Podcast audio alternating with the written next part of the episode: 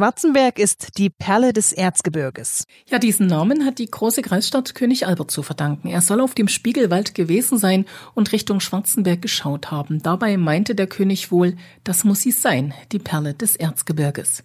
Jetzt bekommt die Perle, jetzt bekommt Schwarzenberg einen eigenen Podcast-Kanal, denn es gibt zahlreiche Geschichten aus Schwarzenberg zu erzählen.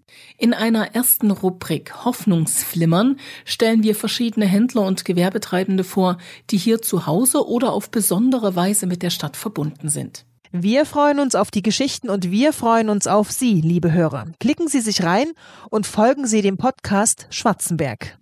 Ihre Katja Lippmann-Wagner Und Ihre Manja Kraus. Glück auf!